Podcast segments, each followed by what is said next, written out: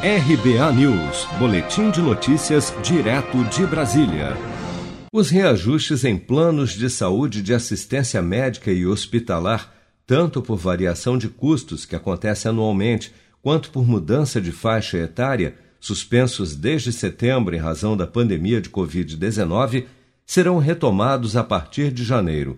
A Agência Nacional de Saúde, ANS, determinou, no entanto, que os pagamentos retroativos referentes a esses valores sejam feitos em 12 parcelas, de janeiro a dezembro de 2021, como explica a advogada especializada em saúde, Melissa Canda. Esse reajuste ele era para ter acontecido a partir de maio de 2020 e dizia respeito ao ano anterior, então 2019 a 2020.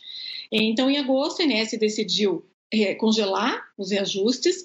Aqueles beneficiários que já tinham tido os seus contratos reajustados a partir de maio de 2020, então deixaram de ter a cobrança da mensalidade reajustada entre setembro e dezembro.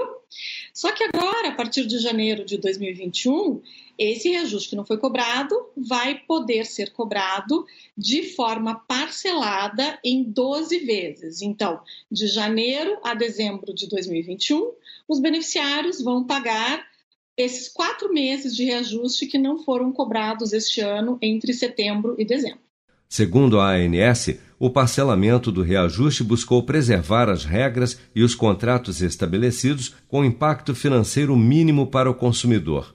O teto para o reajuste dos planos individuais referente a este ano foi definido em 8,14%. O índice é válido para o período de maio de 2020 a abril de 2021, com a cobrança sendo iniciada também a partir de janeiro de 2021, juntamente com a recomposição dos reajustes suspensos. Se você quer começar a investir de um jeito fácil e sem riscos, faça uma poupança no Sicredi as pequenas economias do seu dia a dia vão se transformar na segurança do presente e do futuro. Separe um valor todos os meses e invista em você. Poupe com o Sicredi, pois gente que coopera cresce. Com produção de Bárbara Couto, de Brasília, Flávio Carpes.